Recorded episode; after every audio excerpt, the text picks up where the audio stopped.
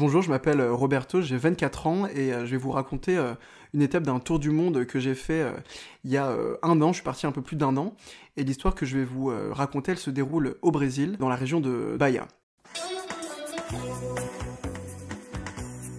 Vous écoutez Bourlinguer, le podcast qui donne la parole à celles et ceux qui voyagent. Deux fois par mois, je reçois un ou une invitée qui se raconte au travers d'un voyage qui l'a marqué. Dans cet épisode, Roberto raconte le Brésil. Avec lui, on a parlé de liberté, de prix à payer et de Tinder.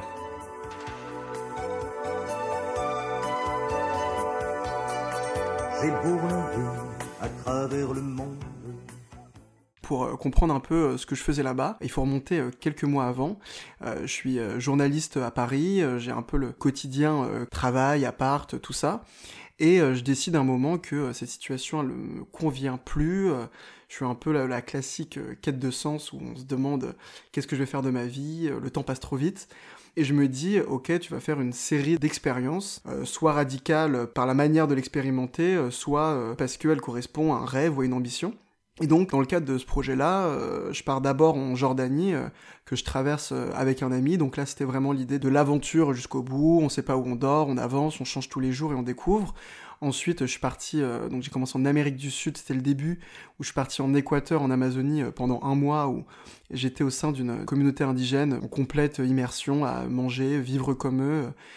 et c'est très important parce que j'enchaîne directement la, jungle amazonienne, donc équatorienne, avec le Brésil. Et en fait, euh, l'état dans lequel je suis euh, à ce moment-là, c'est que j'ai perdu euh, beaucoup de poids. Je suis très fatigué. J'étais avec un ami pendant toute cette période et on s'est quitté à l'aéroport de Quito en Équateur. Donc, après avoir passé vraiment un mois avec quelqu'un à qui parler tous les jours, dans une communauté où il s'est passé plein d'histoires, où j'ai frôlé la mort de nombreuses fois, où ça a été un, complètement un shift culturel, bah je laisse mon pote et je pars au Brésil un peu sans trop savoir pourquoi parce que là, j'allais pas y chercher de la radicalité euh, pure.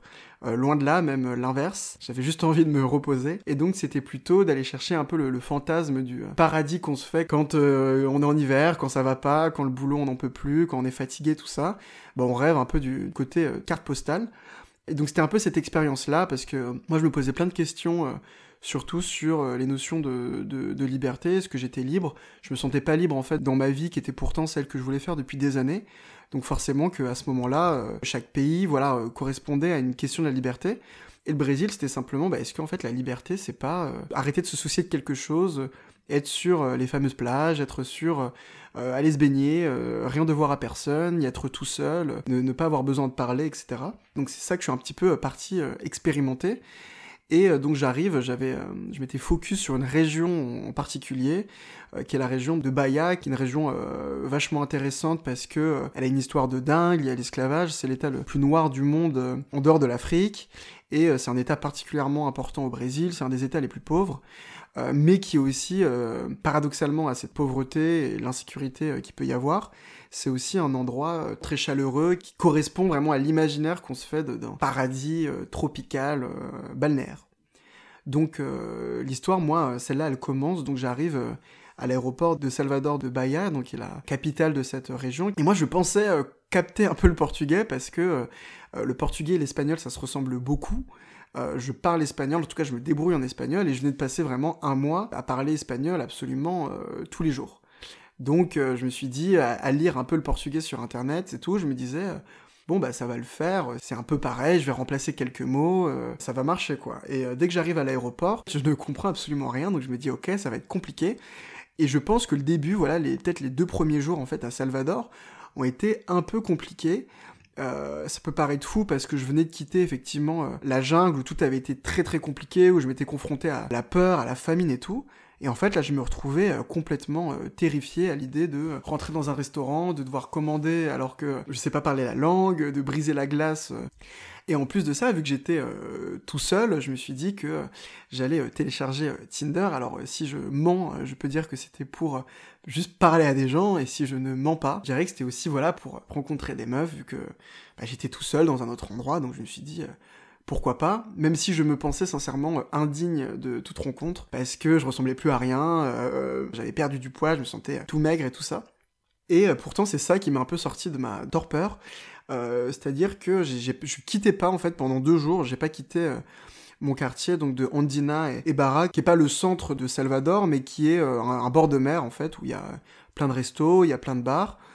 Et euh, dès que je parlais en fait sur Tinder aux, filles euh, à qui je rencontrais, j'avais la chance, c'est que mon profil matchait, donc j'ai eu beaucoup de discussions en apprenant le portugais un peu par écrit. Et euh, tout le monde me faisait flipper, c'est-à-dire qu'on me disait si tu sors, il faut que tu sortes avec tes billets dans les chaussettes, tu sors pas ton téléphone, si tu sors, tu peux pas marcher plus d'une heure à pied, il faut absolument que tu prennes un Uber, ça coûtait vraiment pas cher là-bas. Là, t'arrives un peu comme un enfant euh, qui a envie de découvrir et tout, surtout que ma manière de voyager, elle est très spontanée, elle est très, voilà, je, me balade, je, pars, je sais pas qui je vais, qui je rencontre. Et je viens de passer, voilà, un mois où je marchais euh, tous les jours, je faisais des dizaines de kilomètres par jour. Et, euh, et là, on me dit, en fait, toute la manière que tu as de voyager normalement, tu peux pas la faire parce que tu risques de te faire agresser. J'avais de la chance, c'est que physiquement, surtout bronzé, bah, je passais un peu pour un Brésilien à la seule condition que j'ouvre pas euh, la bouche, parce que à ce moment-là, on allait se rendre compte de la mascarade. Et donc, Tinder m'aide. Je tombe sur une fille qui me dit, écoute, je suis à la plage avec une amie, euh, rejoins-nous. Voilà, moi j'avais, un peu adressé la parole à personne à ce moment-là. Et je me dis, bon, bah tu sais quoi, t'es tétanisé depuis deux jours, euh, allez vas-y, va à la plage le fait qu'elle soit avec une amie, je trouvais que c'était un point un peu foireux parce que euh, jamais dans un date, tu vas dans un date euh, si à ton ami, je dis écoute, je suis au Brésil, je suis là pour découvrir les gens, c'est sûrement la meilleure manière. Donc euh, j'arrive là-bas et je tombe sur une fille qui est magnifique et elle est avec une amie qui a, la fille avait mon âge, donc une vingtaine d'années. Et, et, je tombe sur, sur, sur, aussi son amie qui elle en avait une cinquantaine. à ce jour, j'ai toujours pas compris quel est le lien qui les unissait parce que je comprenais pas ce qui se passait. Euh, et, en fait, je pense que je passe une journée entière à ne rien comprendre à ce qui se passe. On est comme ça avec euh, cette fille et, son amie, euh, donc elle s'appelait Victoria et, son amie, j'ai oublié son nom malheureusement. On était sur la plage et on discute, mais je comprends pas ce qui se passe, j'essaie de parler avec les mains, de montrer des photos.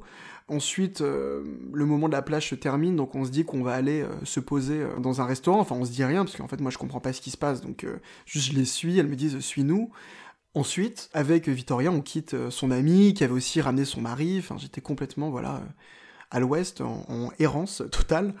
Et on finit euh, par se pécho, s'embrasser près du port de Barra. Et donc, au bout de 10 heures, c'est peut-être ça qui me fait le déclic, de me dire bon bah ok écoute tu t'es complètement perdu ici mais si t'as réussi à pécho sans parler c'est peut-être que ça va le faire c'est peut-être que tu peux aller au resto même si tu comprends pas et puis on s'était baladé et finalement j'avais quand même j'avais pas de base très très peur, hein. c'était surtout eux qui m'avaient foutu la peur de, euh, de l'insécurité, mais je me suis dit en fait c'est hors de question qu'en fait je passe un mois à euh, foutre des billets euh, dans mes, dans mes chaussettes, au pire je me ferais voler et, tant pis quoi. Et j'avais accepté très vite qu'au pire j'aurais pas mon téléphone et, et ainsi va la vie. et en fait ce truc avec Victoria il a enclenché une, une série de, de dates avec d'autres personnes, à un point qui m'a un petit peu dépassé, c'est-à-dire que moi j'étais à un état où j'étais j'avais juste une, joie de vivre qui était euh, totale parce que je retrouvais des plaisirs comme dormir dans un lit euh, et manger euh, ce qu'on veut. Et en plus, j'étais dans un cadre voilà qui pour moi était, génial et j'étais en amour de, ce que je découvrais, en tout cas de la culture de la région. J'étais en amour des, forcément du culte, de la danse, de la fête, de la séduction, de la discussion. Je m'étais dit, mais c'est pas possible, c'est un pays qui est fait pour moi parce que ça combinait un peu tout ce que j'aime.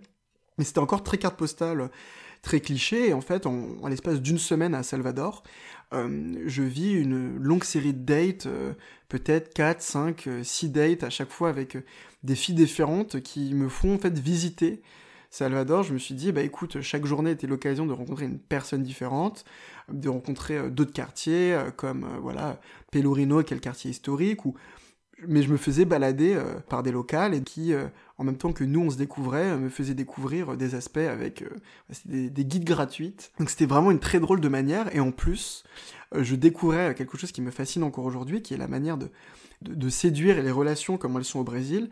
C'est-à-dire qu'en France, on a toujours un malaise, par exemple, vous couchez avec quelqu'un et, et vous savez pas si c'est votre plan cul, si c'est votre bail, si c'est une relation en devenir, etc.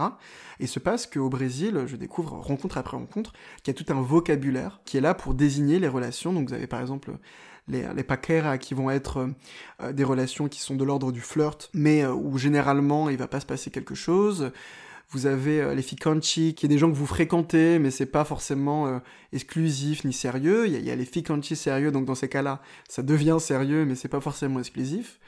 Euh, ensuite, vous avez namurado, namurada, donc là c'est vraiment votre amoureux ou votre amoureuse, mais pareil, on n'est pas sûr euh, de tout, mais ça commence à devenir quelque chose, une étape supérieure.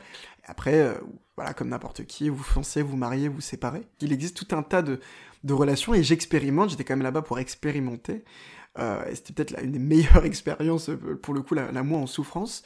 un peu cette légèreté, moi j'étais parti pour les questions de liberté, donc je me demandais forcément, bah, est-ce que aussi la liberté c'est pas ça, c'est pas euh, passer de relation en relation, mais sans que chacun euh, se mente, c'est-à-dire dans la sincérité totale de, elle ne me cachait pas qu'elle voyait d'autres personnes à ce moment-là, je ne leur cachais pas que j'avais eu euh, d'autres rencontres, mais tout était comme ça, beaucoup plus léger.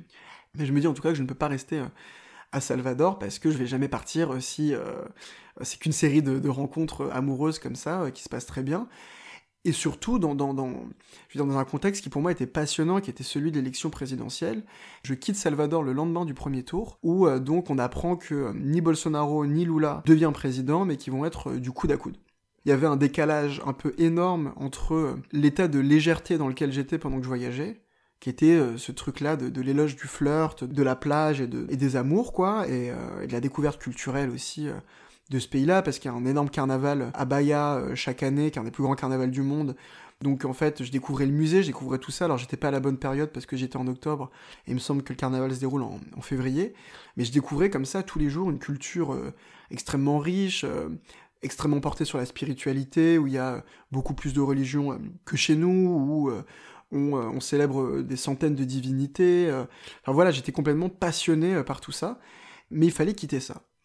J'avais euh, prévu, quand j'étais encore à Paris euh, sous la grisaille, euh, d'une île qui s'appelle Tinare, et d'un village dans cette île qui s'appelle Mo de Sao Paulo, qui est donc toujours dans la région de, Bahia, à quelques heures en, bateau de, de, Salvador. Et je m'en vais dans cette île, et là par contre on est vraiment typiquement dans le paradis. C'est-à-dire qu'en tout cas visuellement, j'avais quitté la question de l'insécurité qui parfois me prenait un peu la tête à Salvador, même si j'avais au bout de 2-3 jours, j'avais finalement euh, plus du tout peur et je voyais bien que euh, c'était surtout des mises en garde et tout. Mais là, on m'avait dit, mais là-bas, on m'a rassuré dès que je suis arrivé, sors avec ton téléphone, il y a tellement de touristes, il y a tellement de, sécurité, c'est un petit village au bout d'une île, tu risques absolument rien, si ce n'est de... Euh, c'est une blague que m'avait fait, si ce n'est de choper des MST, mais à part ça, il n'y a pas de souci, tu vas juste, voilà, t'amuser. Et le début, c'était compliqué, parce que pour moi, c'était un peu l'expérimentation du, du rien, et en voyage, j'aime pas beaucoup le rien. Euh, j'aime beaucoup, euh, ça peut paraître curieux, mais euh, la souffrance, l'intensité, le fait de vivre des choses qui m'éprouvent. et là, je me retrouvais d'un coup dans, quelque chose de complètement que je ne savais pas à ce moment-là, mais je découvrirais bien assez tôt artificiel. Et parce que à Mo de Sao Paulo, il y avait tout ce dont vous pouvez rêver. Vous voulez des sushis, il y en avait. Vous voulez des pizzas, il y en avait. c'était un village, hein, c'était pas un hôtel. C'était justement un village qui était rempli d'hôtels, d'auberges de jeunesse, etc. Euh, et, donc voilà, je crois que je reste deux semaines là-bas, et la première semaine, elle est, elle est un peu lunaire, c'est-à-dire que j'ai l'impression de... Euh, j'avais l'impression d'être un peu dans le fantasme des jeunes actifs urbains ou de n'importe qui qui a une, une vie qui lui convient pas, et de se dire, mais en fait, la liberté, c'est ça. La liberté, c'est euh, je me lève à 8h, 9h de ma petite cabane que je louais dans la maison d'une dame, il y a des pressions de rien, je peux faire absolument ce que je veux. Et en plus, il y avait aussi quelque chose qui était intéressant, c'est que j'étais seul, et que euh, bah, j'avais euh, j'avais toujours dans mes voyages souvent ramené euh, une personne avec moi, ou les moments que j'avais seul étaient toujours des, interludes de peut-être une semaine ou de quelques jours. Mais là, du coup, ça faisait un moment que je me retrouvais seul et voilà, je, je l'ai dit, j'étais dans une communauté avant, j'avais vraiment ce sens-là de la communauté. Il est vrai que à Salvador, je m'en étais un peu défait parce que j'avais rencontré plein de personnes, et là, je me re-retrouvais seul dans une île qui était un peu surnommée euh, l'île des amoureux, quoi. Donc c'était euh, sur la plage, vous aviez des couples qui s'enlacent, euh, et je me disais, bon, bah, la liberté, est-ce que c'est pas ça aussi? Est-ce que c'est pas avoir quelqu'un qu'on aime et partir au bout du monde avec elle et, profiter? Et il faut savoir que Mo, c'était très axé sur tous les plaisirs accessibles, et il y avait aussi beaucoup, beaucoup de soirées. Alors moi, j'étais dans une période un peu bâtarde, mais il y avait en fait des gens comme ça qui, toute la journée, venaient sur la plage, c'était soit des mecs magnifiques, soit des meufs magnifiques, euh, qui venaient vous donner comme ça des places euh, qui étaient payantes, hein, bien sûr, pour accéder aux soirées de, aux Lille. Alors moi, je suis quelqu'un de très faible, donc euh, quelqu'un de très beau vient me voir en me, en me vendant les mairies d'une soirée, en prenant mon WhatsApp, je me fais avoir et, et, je paye et je vais à la soirée. Et là, je découvre aussi bah, les, les, les, danses de brésiliennes, le, le et, en tout cas les danses de cette région. Et donc, il y a toujours cette espèce de. Je, sens qu'il y a un truc qui est bizarre en fait dans cette île, mais il y a en même temps toute cette fascination constamment de l'endroit dans, dans lequel je suis. Donc je fais des soirées seul, enfin en rencontrant des gens, etc. C'est un vrai kiff et il se passe que un jour, alors que j'en ai un petit peu marre, on va dire, du, du, poulpe grillé, de, mon corps euh, grillé, du fromage grillé, de tout qui se grille et qui se mange. Je me dis, mais attends, je suis quand même sur une île qui est immense, en tout cas qui mettrait des jours, je pense, à traverser. Euh, mais je reste dans un putain de village euh, qui est tout petit, où en fait tu n'as aucune raison effectivement de sortir de ce village, parce que le village est divisé en cinq plages, plus tu vas loin dans les plages, plus elles sont sauvages, donc moi je, supportais pas les, plages bondées, donc j'allais vraiment au bout, il y avait personne, ou vraiment je, m'allongeais dans le sable, je me dorais là-bas, etc. Et au bout d'un moment, je me dis, écoute, tu vas sortir de ce truc-là, tu vas un peu voir ce qui se passe autour. Ce que personne en fait n'a le réflexe de faire, et je vais donc plus loin, et très vite, euh, euh, c'est de la jungle en fait. Et je retrouve, j'y vais pieds nus, et je retrouve en fait un peu le plaisir que j'avais en Amazonie, qui était de me balader, euh, et de juste tout faire à pied, sans qu'il y ait personne, etc. Et très vite, je tombe sur des embarcations de, de, fortune, vraiment, mais des maisons faites de que dalle et, et des gens qui ne sont plus les gens qui sont à la plage, qui étaient essentiellement des blancs, alors des Brésiliens, mais des Brésiliens blancs. Et de l'autre côté, bah, ceux qui travaillaient, forcément, c'était les Afro-Brésiliens, donc à la peau noire, il y avait comme ça une forme de... Alors, faire attention aux mots, mais de ségrégation, en tout cas, c'était clair. c'était les, Brésiliens blancs qui venaient en vacances, et c'était ceux qui étaient noirs, donc qui venaient pour bosser pour eux, et pour vraiment des, salaires de misère. Et plus j'avance, plus je tombe en fait sur euh, ce qui n'était pas au point de bidonville, mais qui était vraiment euh, l'antithèse de ce qui avait littéralement 10 minutes euh, plus tôt, en fait, en marchant. Donc je parle vite fait à des gens, maintenant je me débrouillais beaucoup mieux en portugais, en tout cas j'arrive à avoir des conversations d'enfants de 8 ans, alors qu'au début j'en arrivais à en avoir d'enfants de 2 ans, donc c'est qu'il y avait du progrès. Et quand je finis par rentrer dans mon logement, je tombe sur euh, le, donc euh, Ilsa, qui était la sorcière de Moreau, qui était la gentille dame qui m'accueillait. Et je lui parle de tout ça. Elle me dit, mais en fait, euh, bien sûr, c'est logique, tout le monde qui vit ici à temps plein le sait, que en fait, Moreau n'est qu'une illusion totale. Et que l'artifice sur lequel les gens partent en vacances est complet, et qu'effectivement, les, les gens qui viennent, en fait, c'est des gens qui viennent faire des saisons, qui vivent à Salvador ou dans les environs, qui viennent euh, sur ces îles pour bosser, mais qui sont payés pour des salaires de misère qui représentent même pas une nuit de certains hôtels de luxe qui sont placés sur la plage. Forcément que ça interrogeait mes notions de liberté, parce que je voyais que la liberté du, paradis, elle était euh, quasiment euh, jamais vertueuse, et que il est très dur de pouvoir à la fois profiter d'une biodiversité dingue, de profiter d'un cadre incroyable, etc., sans que ça coûte à quelqu'un. Et donc si ça vous coûte pas à vous, euh, c'est que ça coûte aux populations qui y sont, et si ça coûte pas aux populations qui y sont, c'est que ça coûte à l'environnement. Et donc j'étais un peu face comme ça à une sorte d'équation, d'énigme très dure à résoudre de bah, peut-on rêver d'un paradis sans qu'il soit euh, néfaste, nocif? Et cette femme, en même temps, elle me dit euh, Moi, je vis ici depuis 30 ans, j'ai aussi envie de te montrer un peu bah, de ce qu'est ma vie ici. Et il y avait une chanteuse qui s'appelle Margaret Mendes, qui est un peu une diva brésilienne, une grande chanteuse brésilienne, je me retrouve comme ça dans ce spectacle complètement fou, il y a que des darons de 40, 50 ans, 60 ans qui dansent en folie, et euh, je raconte à, Ilsa que... Euh, elle me dit, mais justement, toi tu vis tout ça ici, mais qu'est-ce que tu fais ici Et je lui parle un peu de ma quête de sens, du fait que j'ai quitté mon métier, que je suis complètement perdu ici. Il faut savoir que dans ce paradis, parallèlement à ce paradis, je faisais en fait des cauchemars depuis une semaine, c'était la première fois que ça m'arrivait depuis le début du voyage, où je repensais toujours euh, au taf en fait. C'est-à-dire que je pensais euh, à Pôle Emploi, je rêvais que j'étais à Pôle Emploi et que euh, on me demandait mais qu'est-ce que vous faites dans la vie? Je dis je suis journaliste mais je suis plus sûr, etc. J'ai remis en moi l'idée d'un livre, mais de me dire attends pourquoi un livre alors que t'es complètement à l'autre bout du monde et quand tu vas revenir bah, il va falloir de l'argent, il va falloir que tu bosses donc comment tu peux faire un truc pareil? Et elle me dit mais attends mais c'est dingue ce que tu me racontes. J'ai une amie qui s'appelle Sandra, elle habite sur l'île, elle est écrivaine et elle parle français, et elle écrit en français. Et au moment où elle me dit ça, on sort du concert, et je vois en face de moi euh, la fameuse euh, Sandra. Et elle me présente, et Sandra me passe un de ses livres, qui était écrit en français, et elle me dit écoute, lis-le, et tu me diras ce que t'en penses. Et je le lis, je lui envoie un message pour lui dire ce que j'en ai pensé, et elle me dit bah écoute, viens à ma maison demain. Et là, en fait, euh, je découvre une maison d'écrivaine, il y a plein de chiens, plein de chats, et en fait, j'étais un peu excentré de Moreau, donc je me dis mais c'est dingue, en fait, il y a d'autres maisons, enfin, à chaque fois que je rencontrais des vrais locaux, je me disais mais que j'avais rien compris, quoi, que j'avais rien vu de ce qu'était la réalité du lieu.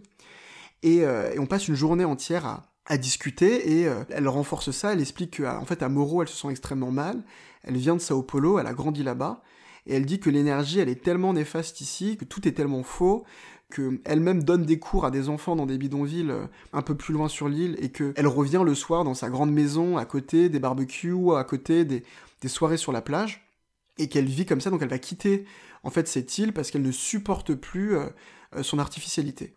Euh, et, je trouve ça fascinant qu'elle me raconte ça. Elle me dit qu'en plus, elle donc, elle écrit des livres, mais que tout le monde s'en fout ici, que les gens sont dans un cycle sans fin, viennent pour 4 jours, font des microcrédits pour venir, et en fait s'endettent à vie constamment pour venir dans cet endroit. Et, euh, et moi, à ce moment-là, voilà, je trouve ça complètement fascinant. Je lui parle de mon projet de livre et euh, je, lui lis un extrait de ce truc-là qui était juste des notes sur mon portable. Et en fait, elle fond en larmes et on, arrive à se connecter et on se trouve à parler pendant 7 heures. Elle me dit, mais il faut absolument que tu l'écrives. Et je trouvais ça dingue que cette rencontre arrive en fait au bout d'un moment où euh, je remettais en cause ma propre réalité, je remettais en cause la réalité de là où j'étais. Et c'est ce qu'elle a appelé, une expression que je voyais beaucoup au Brésil, qui était un peu les, rencontres d'âme. Et je me suis dit que finalement, ma rencontre d'âme n'était pas forcément avec euh, des filles euh, qui étaient super, des super personnes, mais avec une écrivaine de 60 ans rencontrée par hasard je me dis que oui, je peux m'autoriser à vivre autre chose, que oui, je peux m'autoriser à recommencer dans ma vie, c'est-à-dire que moi j'étais parti pour me poser plein de questions et, j'étais un peu persuadé au fond que j'allais revenir vraiment euh, quelques mois après et que j'allais reprendre exactement ma vie qui était avant. Et cette dame rencontrée par hasard me disait que j'avais le droit de recommencer, que sa vie elle-même était faite de mille recommencements, qu'elle-même avait été euh, journaliste, qu'elle avait écrit des livres, qu'elle était partie voyager, qu'elle avait commencé sa carrière d'écrivaine à à 50 ans. Donc moi je trouvais ça voilà incroyable que ça s'aligne euh, de cette manière-là. Et en plus pour ajouter à ce concept, j'avais euh, j'avais rencontré une autre fille qui s'appelait Rosangela et et un soir on passe la nuit ensemble, je fais un cauchemar. J'étais dans une pièce et euh, tout le monde mourait les uns après les autres, sauf moi. Et quand je lui raconte ça, elle me dit ah mais c'est simple, ça c'est quand t'as envie de prendre une décision, mais que t'oses pas la prendre. Et donc je me dis, mais qui sont ces gens Pourquoi je, ne fais que rencontrer des personnes qui comprennent mon cheminement et qui sont capables de me donner des clés euh, au bon moment? Mais malgré ces révélations, touche à sa fin mon temps euh, sur l'île. Et je parle, euh, je parle à cette fille, Rosangela, je je lui explique le sentiment que j'ai, qui est en fait complètement diffus, c'est-à-dire je suis à la fois extrêmement reconnaissant de ce que j'ai vécu sur cette île, je suis à la fois complètement troublé par ce que j'y ai vu, c'est-à-dire le, décalage entre le paradis et, l'enfer, c'est-à-dire que c'était pas mon paradis à moi, euh, mais c'était en fait un enfer pour des personnes euh, qui y vivaient. Et à la fois Ilsa, à la fois Rosangela, à la fois Sandra m'ont ouvert les yeux sur ce que j'étais. Donc j'étais complètement euh, chamboulé et je lui dis que voilà, je suis à la fois mélancolique, triste, nostalgique, et je lui fais un long pavé par message pour lui raconter l'état dans lequel j'étais. Et elle me dit non mais ça c'est simple, nous on a un mot, euh, donc euh, avec l'accent brésilien que je vais faire très mauvais, c'est la saudade, mais c'est la... En français, on dit la, la, saudade. Et elle me dit, non mais voilà, en fait je venais de raconter ma life pendant 10 minutes par message. Elle me dit, non mais raconte pas ta vie, on a un mot pour ça, nous c'est simple, genre rassure-toi, je comprends exactement ce que tu veux dire. Et il se passe que bourré à une soirée le lendemain, je me fais tatouer ce mot, que j'ai tatoué, euh, j'allais dire juste ici, hein, ce mot que j'ai tatoué sur mon torse, voilà que j'ai fait une soirée le lendemain. mais finalement c'était un mot qui m'allait. Euh, je retourne en fait à Salvador parce que je suis persuadé que je quitte le, pays dans deux jours et ensuite ma prochaine étape était la Thaïlande donc euh, absolument euh, rien à voir. Et en fait je me suis trompé dans mon billet d'avion donc il se passait que je restais encore une semaine donc je découvre ça en arrivant à Salvador. Et là je passe une semaine un peu enlevée dans le temps. Je fais d'autres rencontres, d'autres personnes, je rencontre des gens que j'avais vus au début. et c'est un peu la fin du, questionnement que j'avais, c'est-à-dire que pas de toute mon aventure, mais en tout cas de ces thèmes-là, sur l'amour et le voyage. Je rencontre une, autre fille, alors on va dire que ça fait beaucoup, mais euh, toutes ces personnes, en fait, cette dernière fille que je rencontre, je la rencontre dans un cadre particulier, c'est-à-dire que j'ai un reportage que j'avais fait dans, ma vie d'avant, quelques mois plus tôt. Euh, l'expression la vie d'avant, c'est une expression que je commençais tout juste à dire euh, depuis que j'avais rencontré Sandra, qui m'avait dit il faut que tu enterres ta vie d'avant pour, partir sur ta vie bah, d'après. Et en fait, le reportage est diffusé alors que moi, je suis dans ma chambre d'hôtel à Salvador, euh, je le regarde sur mon téléphone, et c'est un reportage sur lequel j'avais bossé pendant des mois, donc dans cette vie d'avant. Et le reportage se termine, et, et je me dis, tout ça pour ça. Pas tant parce que c'était naze ou quoi que ce soit, pas du tout, j'en étais très content et très fier, mais plutôt en me disant, tu as passé 9 mois de ta vie, euh, ça a été une grosse partie de ta vie, ça a été du stress, ça a été plein de choses, pour qu'en fait là tu sois un an plus tard euh, au Brésil en ayant vécu mille autres choses, et ça a complètement bousculé en fait les, perspectives que j'avais ensuite sur ma vie, et ça m'a autorisé à recommencer quelque chose d'autre. C'est l'aventure peut-être que j'attendais euh, le moins, c'est-à-dire que vraiment, quand je quitte l'Amazonie, l'Équateur pour aller là-bas, j'étais en mode bon, bah je vais aller sur la plage au Brésil, ça va être sympa, j'irai peut-être faire des randonnées, j'irai peut-être faire des trucs, mais j'en attendais un peu rien. Finalement, euh, ce que je retiens, c'est que l'aventure, elle, euh, forcément, elle est là où vous l'attendez. Elle va être là euh, dans les endroits où vous mettez votre vie en danger. Elle va être là dans, dans les endroits où, où vous mettez au défi de manière pure et dure. Et là, alors que je pensais que ça allait être l'endroit qui me mettait le moins au défi, parce que je n'avais pas à souffrir, parce que je n'avais rien à endurer si ce n'est le rien, c'est-à-dire le sable, le temps long, euh, les rencontres, euh, la, barrière de la langue et la solitude, bon c'est un petit programme, mais c'était rien par rapport à d'autres choses que j'ai vécues.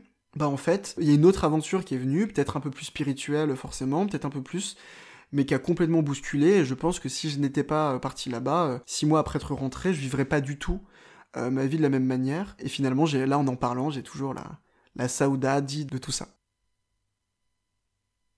Merci beaucoup pour ton récit. Pourquoi tu as voulu raconter ce voyage en particulier?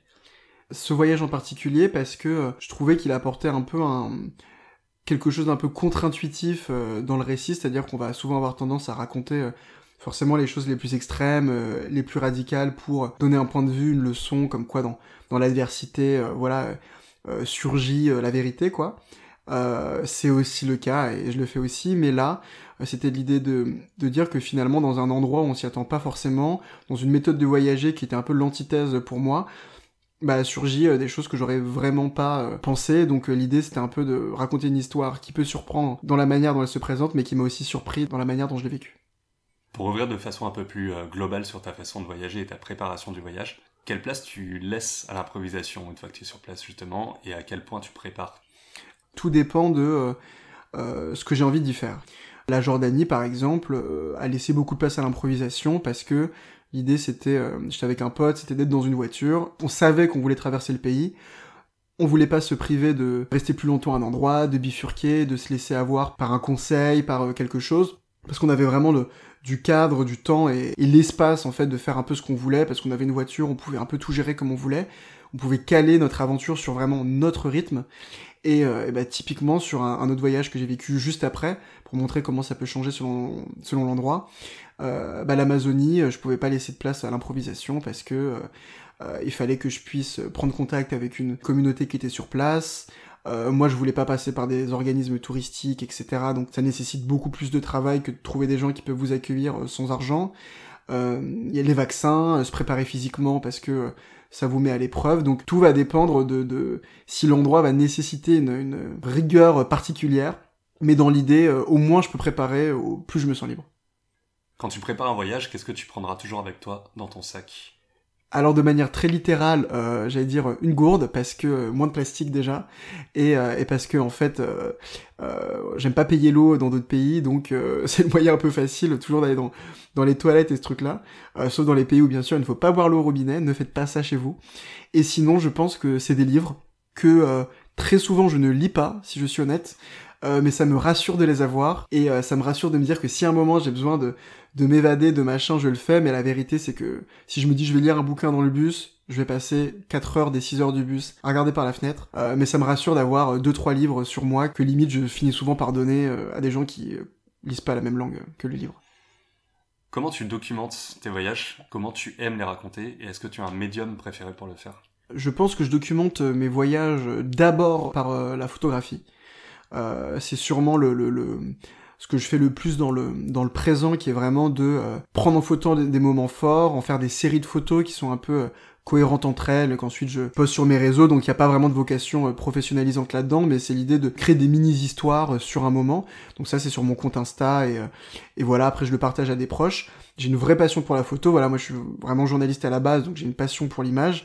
Souvent quand je fais un voyage, à partir du moment où j'ai euh, retouché mes photos, j'ai trié mes photos et, j'arrive à en avoir des petites gammes de séries de photos que je trouve un peu euh, jolies, euh, cohérentes et qui racontent un truc, j'ai l'impression d'avoir tiré un trait sur le voyage, de me dire ok c'est bon je vais le partager, ça va peut-être être deux jours, les photos vont peut-être représenter deux jours sur ce qui a été, je sais pas moi, trois semaines de voyage. Si la série de photos représente bien l'esprit d'un moment, je considère que le voyage est raconté. Et en même temps, j'essaye aussi ça de manière beaucoup plus on va dire fun et détendu euh, dans mes stories, de toujours créer des petites histoires à la fin de la journée. Euh, s'il m'est arrivé euh, une anecdote, un truc marrant, je publie pas juste plein de photos de la journée, ah j'ai fait ça, j'ai fait ça, j'ai fait ça, mais plutôt de dire ok quelle histoire sort pour bah soit faire marrer les gens qui me regardent, soit inciter peut-être quelqu'un à découvrir le truc de manière différente. Et c'est un peu dans l'idée qu'il y a toujours une petite histoire partout. Et ensuite, quel est le médium que je préfère? Je dirais l'écriture. C'est pour moi la manière dont je peux tout restituer. Je peux restituer des phrases qu'on m'a dites mais que j'ai pas pu enregistrer, raconter des moments que je n'ai pas su euh, photographier parce que je n'avais pas mon appareil ou parce que bah, le moment fait que euh, tu peux pas le prendre en photo et euh, t'en as pas l'occasion, t'en as pas le moyen, etc. Donc mon médium préféré ce serait oui l'écriture parce que c'est ce qui nécessite aucune frontière pendant le moment, alors que le moment, un appareil photo, bah mine de rien l'appareil photo induit une distance, euh, mine de rien, une caméra qui est mon métier de base induit une distance. Euh, prendre des notes devant la personne induit une distance. Euh, lui enregistrer dans un podcast sur le moment induit une distance. Et l'écriture, c'est le seul truc que je peux blinder dans ma tête. dès que le moment est terminé, je prends mes notes et ensuite le restituer pour essayer d'en faire une histoire cohérente et faire émerger tout ce qui en fait n'existe déjà plus. donc voilà. Une fois que tu es de retour au pays, est-ce que tu atteins du blues post-voyage? Et si c'est le cas, comment tu te soignes? Carrément, je suis carrément atteint euh, du blues post-voyage. Euh, je le suis après chaque voyage, euh, je le suis en ce moment. J'essaye en fait de... Premièrement, c'est d'appliquer dans ma vie quotidienne et courante l'état d'esprit qu'on a en voyage. Parce que quand on voyage, bizarrement, il y a un truc magique qui se passe. Ça n'a pas vraiment de sens, mais on parle plus aux gens, on fait plus de rencontres. On se permet de considérer que c'est un programme de juste se balader dans une ville pendant des heures. Fait, si je ne peux pas repartir en voyage, j'essaie de ramener le voyage à moi dans mon état d'esprit, c'est-à-dire, là en l'occurrence, je suis à Paris.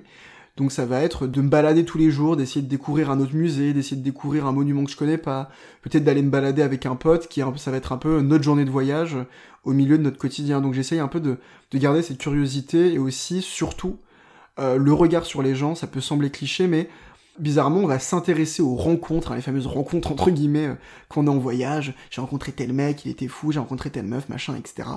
Mais c'est aussi de voir ses potes avec cet œil-là, parce qu'en fait, ce qui se passe en voyage, c'est que souvent vous posez des questions à des gens sur euh, leur choix de vie, euh, leurs projets, mais leurs projets profonds au-delà de leur métier. On pose des questions aux gens qui sont beaucoup plus profondes que celles qu'on se pose au quotidien. Comment s'est passée ta réunion Comment tu fais avec les sous en ce moment Tu fais quoi ce week-end, etc. Et moi, j'ai envie de dire, bah, rapportons ce regard aussi à nos proches, parce que peut-être qu'on peut être surpris aussi que quand on leur pose des questions euh, différentes, bah, ils vont nous répondre différemment aussi. Ils vont vous poser des questions différentes aussi. Donc, euh, c'est de garder une curiosité, parce qu'en fait, si je regarde un peu autour de moi, il euh, n'y a pas moyen de créer des histoires aussi. Quoi. Justement, pour enchaîner sur les rencontres, comment tu considères les rencontres en voyage? Enfin, Tu as répondu un petit peu avant, mais est-ce que c'est plus des, des relations à usage unique ou des relations que tu fais durer? Est-ce qu'il y a une rencontre en particulier, autre que Sandra, ou ça peut être Sandra, qui t'a marqué? Je considère les rencontres pas comme des trucs à usage unique. Par contre, j'accepte le fait qu'elles puissent être éphémères. C'est-à-dire que des fois, on peut rencontrer quelqu'un en voyage, un pote, euh, une relation, euh, un guide, euh, je ne sais quoi, enfin quelqu'un qui à un moment a du sens pour vous dans votre aventure et dans la leur, même s'ils vivent là-bas. Et j'accepte le fait que des fois c'est éphémère, et que bah, l'état d'esprit que vous aviez à ce moment-là, l'état d'esprit qu'avait la personne, c'était l'idéal à ce moment-là pour se rencontrer, mais que peut-être au-delà, vous n'avez pas forcément des choses à vous raconter euh, plus que ce qui était ce moment-là. Et je pense que respecter aussi le côté éphémère des rencontres, euh, bah, c'est aussi offrir de la dignité à ces rencontres-là, c'est-à-dire que tout n'a pas vocation à s'étirer dans le temps, à s'éteindre au point où vous n'avez plus rien à vous dire, etc. Pour autant, euh, il y a plein de rencontres que j'ai faites où je garde contact avec les gens, il y a plein de personnes que j'ai re-rencontrées parce que soit elles étaient de passage, bah, ou là où j'habite, parce qu'elles voyagent elles aussi, euh, soit moi je les ai rencontrées en revenant dans un endroit ou, même parfois dans d'autres pays où on n'avait rien à faire là. Donc il y a plein de gens à qui je garde contact, il y en a vraiment beaucoup, et je pense qu'un bon 30-40% des gens à qui je parle euh, chaque semaine font partie de personnes que j'ai rencontrées euh, en voyage. Donc euh, je pense que c'est ambivalent, mais c'est comme dans la vie, euh, il y a des gens, euh, ils sont importants pour vous pendant 6 mois et c'était très bien, et il y a des gens, bah, vous les connaissez depuis que vous avez 4 ans, quoi. Je mets pas vraiment de distinction entre les rencontres en voyage et celles que je fais dans la vie courante. Des fois ça dure, des fois ça se connecte, des fois ça marche pas, enfin pour moi c'est vraiment la même chose. Et s'il y avait une rencontre que je devais maintenir, Ce serait un mec qui mérite qu'on parle de lui. Euh, je l'ai rencontré euh, il y a un peu moins d'un an en fait, en Jordanie, à Petra. Donc euh, Petra, c'est vraiment, c'est une des merveilles du monde, extrêmement touristique, etc. Et en fait, j'étais avec un, ami à moi et on s'est un moment extrait de cette cité. On, on, on, comprenait pas vraiment pourquoi, mais on a marché pendant peut-être une heure ou deux avant d'arriver au, au, sommet d'une falaise en s'extrayant un peu du lieu dans lequel on était, de, du marasme touristique et on a rencontré un gars donc qui est un nomade de la de la cité euh, de Petra que par exemple j'ai pris en photo qui s'appelait Igop et qui s'appelle toujours Igop euh, j'imagine et nous on le rencontre voilà à ce moment-là où on ne sait pas vraiment ce qu'on fait en haut de ce truc on avait envie de rentrer parce que on était là depuis 6 heures du matin et la journée euh, touchait à sa fin et c'est juste que quelques heures plus tôt en bas, vous avez tout pour le tourisme. Si quelqu'un voulait se prendre en photo avec un local, un bédouin, etc., bah, bien sûr, c'est payant, ça se rémunère. Les gens bondissent sur les dromadaires pour faire comme. Et en fait, on rencontre ce mec-là qui lui-même est un peu là, euh, au milieu, enfin à quelques heures de toute cette agitation. On a passé l'après-midi avec lui, et, euh, et c'est lui qui m'a incité à le prendre en photo, parce que, voilà, mon téléphone miraculeusement s'éteint à ce moment-là, donc il euh, n'y a pas de, ouais, y a pas de photo, il y a pas d'enregistrement, il y a rien. J'avais juste mon appareil qui avait très très peu de batterie. Je crois que j'ai réussi à prendre cinq photos de lui, et, c'est celle que j'ai mis sur mon Insta, et c'était à sa demande que je lui ai tiré le portrait. Et en fait, c'était un mec empli de, voilà, dans ma quête de liberté, c'était un mec empli de liberté. Et souvent, je repense à ce gars-là. Typiquement, c'est une rencontre, euh, on va dire, à usage unique, parce que même si je retournais en Jordanie, je sais pas du tout comment je pourrais euh, retomber sur lui. J'ai une amie qui allait en Jordanie euh, quelques semaines après. Je lui ai dit, bah écoute, si tu vas à Petra, passe par là, passe par là, passe par là. Tu vas retrouver le mec et ça me ferait plaisir que tu lui dises que voilà, les photos que j'ai prises de lui, que tu lui montres parce que il aurait voulu les voir. Et il était déjà plus là. C'est le jeu et et je pense que lui, il en a vu passer du monde depuis, euh, mais c'est vrai que moi j'y pense, parce qu'à un moment, ce mec-là m'a, m'a, montré euh, ce que pouvait être la liberté. Ça m'a euh, vraiment marqué, quoi. Pour se parler du futur maintenant, quels sont tes futurs projets? Là, le projet sur lequel je suis à fond, c'est l'écriture d'un livre. J'arrive bientôt à la fin de l'écriture. Et, et c'est un livre qui va justement raconter ces six derniers mois que j'ai passé donc en voyage, la quête que j'ai voulu vivre donc à travers voilà tous les pays que j'ai mentionné euh, dans ce podcast. Et, euh, et pour moi, c'est vraiment un projet. L'idée, c'est de c'est cliché, mais c'est vraiment ce qui m'est arrivé, c'est que c'est euh, c'est une quête pour être libre, pour en tout cas se demander qu'est-ce que la liberté, qu'est-ce que c'est d'être libre. Et, donc chaque endroit, que ce soit la Jordanie, l'Amazonie, le Brésil, la Thaïlande et les gens que j'ai rencontrés, c'est cette question que je me posais, c'est cette question que je leur posais. Et aujourd'hui, j'ai juste envie de rendre un peu ce qu'on m'a donné et d'offrir en fait un récit qui, si on le lit, permettra aux gens qui le lisent de se dire bah, est-ce que moi je suis libre euh, euh, Moi, c'est quoi qui m'anime C'est quoi ce que j'ai envie de faire Est-ce que là où je suis, c'est ce qui me, c'est ce qui me convient euh, Et l'idée de dire, c'est que si moi, en fait, avant de partir, je considérais que c'était impossible pour moi, même si j'ai toujours adoré l'aventure et le voyage, je considérais que c'était impossible de partir. Je l'ai fait, et donc ça peut inciter à le faire. Et sur le plus long terme, ce serait de faire un peu suite à toutes ces révélations que j'ai eues, et d'arriver à vraiment trouver un moyen de combiner ma vie, c'est-à-dire à la fois avec mon amour de raconter des histoires et mon amour du voyage, de l'exploration des autres. Et, euh, ça, c'est vraiment pour le coup le projet de vie. Donc je suis en plein dedans, euh, je suis en plein dedans aujourd'hui. Écoute, on arrive à la fin de cet entretien. Donc tu as un petit espace qui t'est réservé dans lequel tu peux partager une anecdote, une recommandation, un proverbe, une citation qui t'inspire. C'est à toi. Alors, euh, j'ai effectivement une citation qui m'inspire. C'est une citation de Rosa Luxembourg qui a dit euh, Celui qui ne bouge pas ne sent pas ses chaînes ». Et elle est toute simple cette phrase, j'ai découverte il y a quelques années. Et en fait, je pense qu'aujourd'hui, c'est ce qui guide tout parce que l'image, elle est claire. Dès que vous vous mettez en mouvement, vous vous rendez compte de ce qui vous retient donc, mais de ce qui vous retient pas aussi. C'est-à-dire que c'est le mouvement qui nous apprend ce qui est bon pour nous et ce qui l'est pas. L'idée de chaîne, c'est que, bah, en fait, c'est mécanique. Hein. Là, levez les bras, vous êtes enchaîné. Vous allez voir ce qui sonne. Vous allez voir le, le bruit qui vous empêche de partir. Et quand je dis de partir, je parle pas forcément euh, d'un voyage. Partir, c'est peut-être le projet que vous rêvez de faire, c'est peut-être euh, aborder la personne que vous rêvez d'aborder, c'est peut-être euh, entamer la reconversion ou la passion ou le peu importe. Et la vérité, c'est que c'est peut-être même pas quelque chose de rentable ou de productif, c'est peut-être juste une manière dont vous avez envie de votre vie en dehors des schémas classiques. Secouez vos chaînes, bougez, mettez-vous en mouvement. La pire chose qui puisse se passer, c'est peut-être que ça vous rende un peu plus libre qu'avant, quoi. Merci beaucoup. Merci. Et voilà, c'était Bourlinguer, le podcast qui donne la parole à celles et ceux qui voyagent. Merci beaucoup pour votre écoute. J'espère que ça vous a plu. Merci également à mon invité pour sa chouette histoire. Si ce n'est pas déjà fait, je vous invite à vous abonner au podcast sur votre application d'écoute préférée. Vous pouvez aussi écouter Bourlinguer sur la web radio Voyage. Allô la planète. Vous pouvez également suivre le podcast sur Instagram, bourlinguer.podcast. Ah oui, une dernière chose. La musique que vous entendez derrière s'appelle J'ai Bourlinguer.